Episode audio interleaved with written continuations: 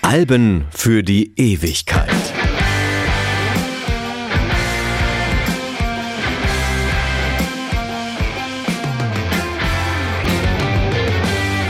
Hallo, mein Name ist Martin Busch und ich möchte heute mal ein Album mit einem französischen Titel vorstellen. Ja, allerdings ist der Titel das einzig französische an diesem Album. Der Rest ist so amerikanisch, viel amerikanischer geht's gar nicht. Ich spreche heute über das Album Déjà Vu von Crosby, Stills, Nash Young. One morning I woke up and I knew it all.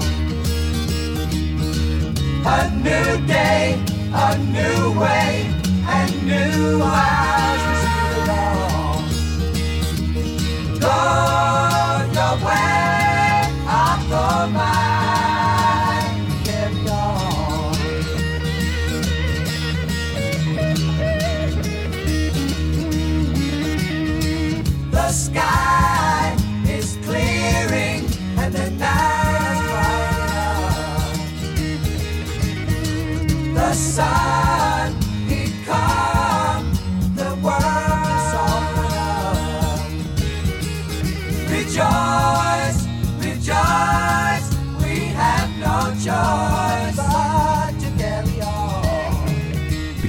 mal mit einer ganz einfachen Frage. Was ist eine Supergroup? Antwort eine Band, deren Mitglieder schon vorher in anderen Bands bekannt geworden sind. Cream mit Eric Clapton, Ginger Baker und Jack Bruce oder Emerson Lake and Palmer mit Keith Emerson, Greg Lake und Carl Palmer. Die zweite ganz einfache Frage, wie nenne ich eine solche Supergroup? Auch ganz klar, am einfachsten nehme ich die Namen der Bandmitglieder. Und schon sind wir bei Crosby, Stills, Nash Young. Eigentlich nur Crosby, Stills Nash. Zu Young kommen wir dann noch später. Staring at the fire.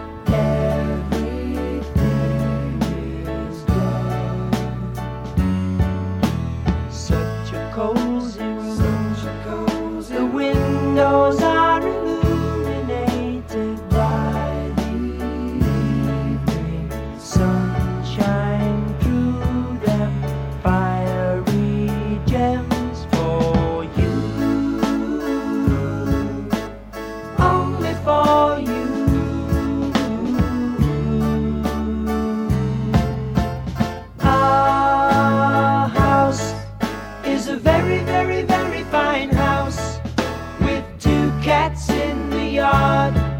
Life used to be so hard.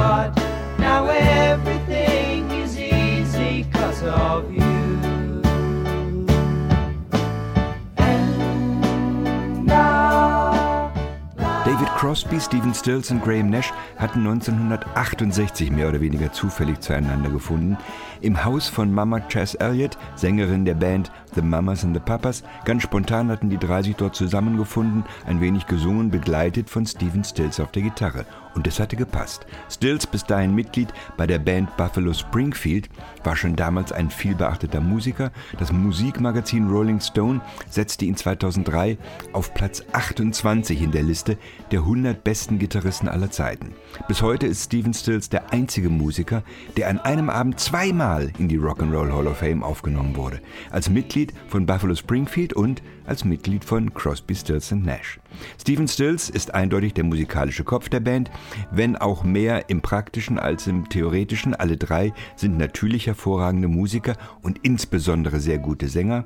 Alle drei sind auch eigenständige Songschreiber, aber keine wirklich virtuosen Instrumentalisten. Das erste Album der Band 1969 unter dem Titel Crosby, Stills Nash erschien, ist dann von Stephen Stills mehr oder weniger allein eingespielt worden, weil ihm alles irgendwie nicht gefallen hatte. Natürlich ist der mehrstimmige Gesang das entscheidende Erkennungsmerkmal der Band, aber Crosby, Stills Nash sind ja keine A cappella Band. Ein bisschen Gitarre, Bass, Keyboard und Schlagzeug, das war dann doch schon nötig. Und Jetzt kam Neil Young ins Spiel. There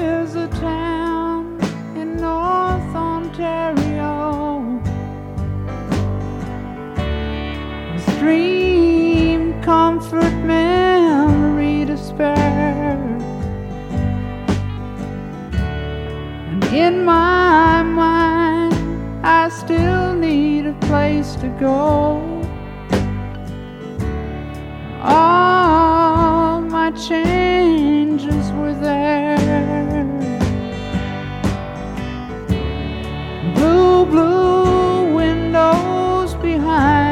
star.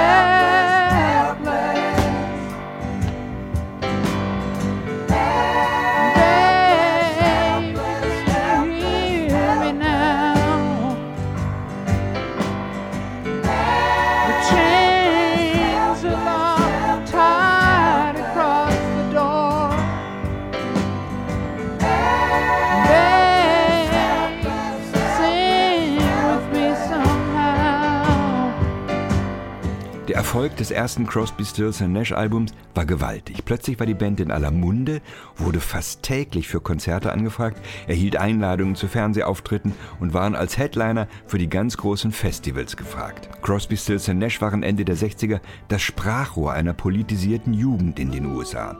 Leider konnten sie live eigentlich gar nicht auftreten, dass Stills zum Gesang nun mal nur ein Instrument gleichzeitig spielen konnte.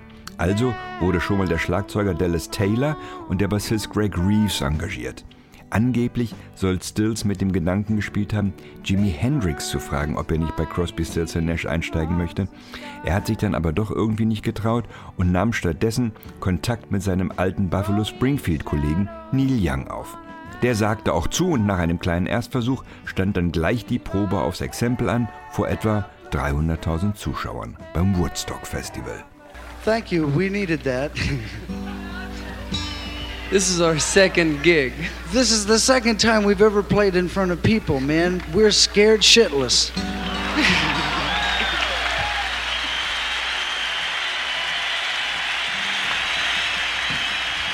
gonna do some rock and roll. We'd like to feature Neil Young now on organ on a, on a song that Neil wrote. It's called The Sea of Madness.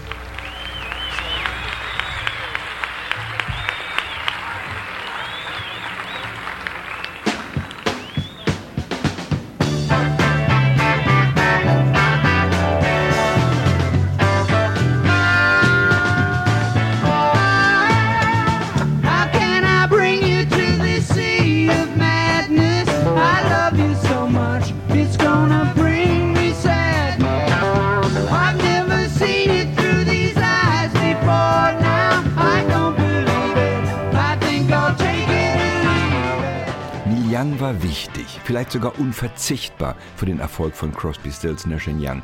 Unverzichtbar auf jeden Fall für die Produktion des Albums Déjà-vu.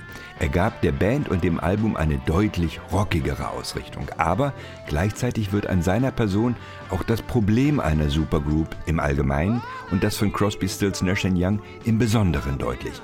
Die Band bestand aus vier Individualisten, die, wenn man es deutlich formulieren will, ausgeprägte Egoisten waren. Zum Beispiel David Crosby, Gründungsmitglied und Songschreiber der Band The Birds, galt schon damals als sehr, sehr schwierig. Als Jugendlicher von mehreren Schulen geflogen, früh mit dem Gesetz in Konflikt gekommen, gelang es ihm schließlich nach nur vier Jahren von den Birds, der Band, die er gegründet und musikalisch geprägt hatte, rausgeworfen zu werden. Die anderen Mitglieder der Birds hielten es einfach nicht mehr aus, denn die Zusammenarbeit mit ihm galt, dezent formuliert als absolut herausfordernd. Da ist Graham Nash, der einzige Engländer der Band, das ziemliche Gegenteil. Aufgewachsen in Manchester hatte er bereits 1962 mit einem Schulfreund die Hollies gegründet und große Charterfolge eingefahren. Trotzdem verließ er 1968 die Hollies, ging in die USA und gründete mit Crosby und Stills die eigene Band, eben Crosby, Stills Nash. Das, was Stills im Praktischen ist, der beste Instrumentalist der Band, das ist Nash im Theoretischen. Er ist der wichtigste Songschreiber von Crosby, Stills und Nash. Die beiden erfolgreichen Single-Auskopplungen Teach Your Children und Our House stammen aus seiner Feder. Mit drei Eintragungen in der Rock'n'Roll Hall of Fame ist er übrigens die Krönung. Auch wenn die drei Ehrungen an drei verschiedenen Abenden gestreckt über zwölf Jahre erfolgt sind. You must have a code that you can live by, and so become yourself. Because the past is just a goodbye.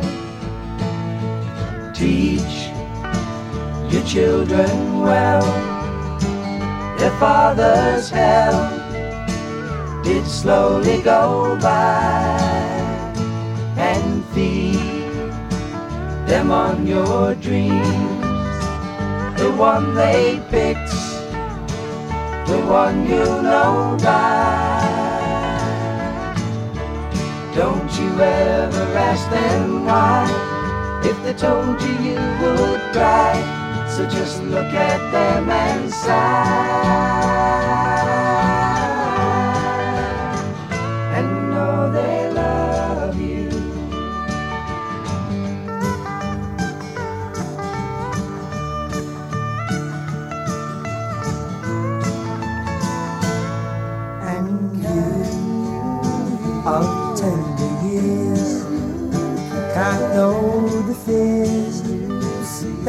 elders grew by, and so please help them with your youth. They see the truth before they can die. Teach your parents well, their children's hell will slowly go by. Déjà-vu erschien am 11. März 1970, also gut ein halbes Jahr nach dem legendären Woodstock-Auftritt. Es ist eine der bemerkenswertesten Veröffentlichungen dieser Zeit. Das deutsche Nachrichtenmagazin Der Spiegel, eigentlich nicht gerade für sein Feuilleton bekannt, nennt es den Soundtrack der Woodstock-Generation. Das Album klettert in den Billboard-Charts bis auf Platz 1, wird vom Rolling Stone auf Platz 147 der 500 besten Alben aller Zeiten gesetzt.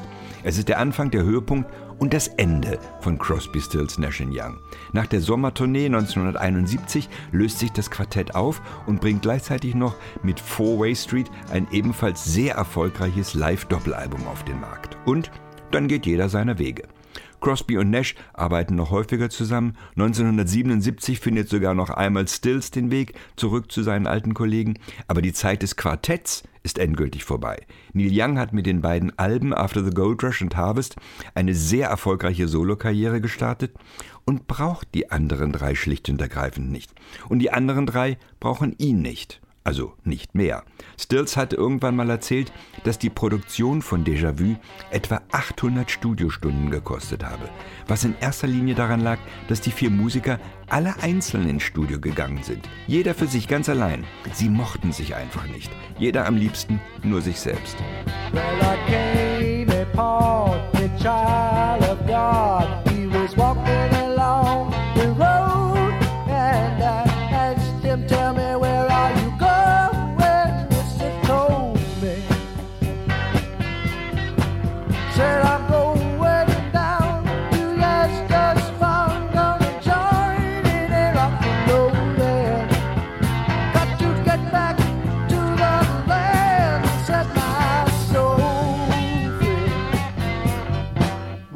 sky.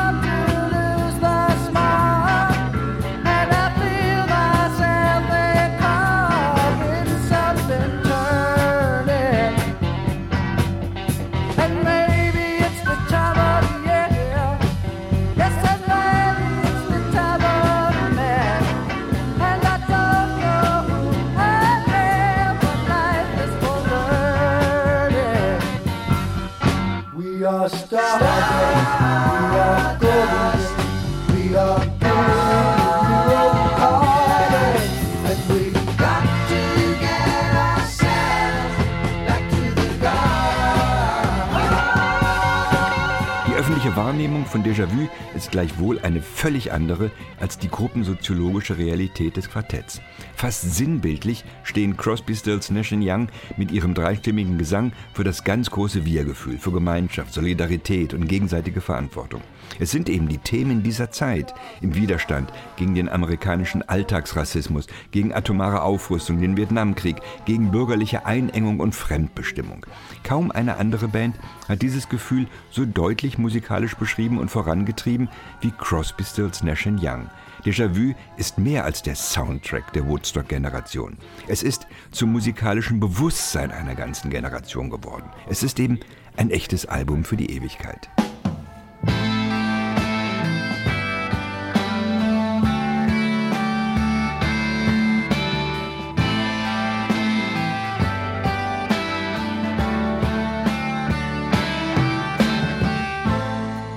Almost my hair.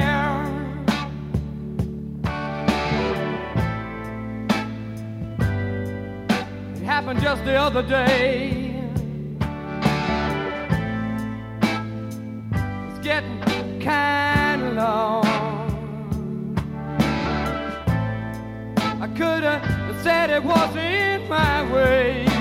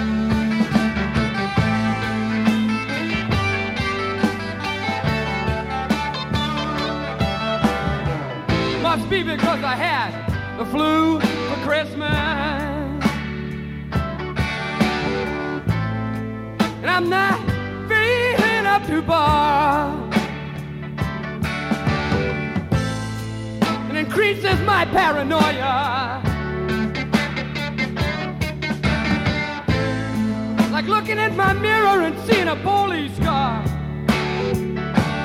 But I'm not giving in an inch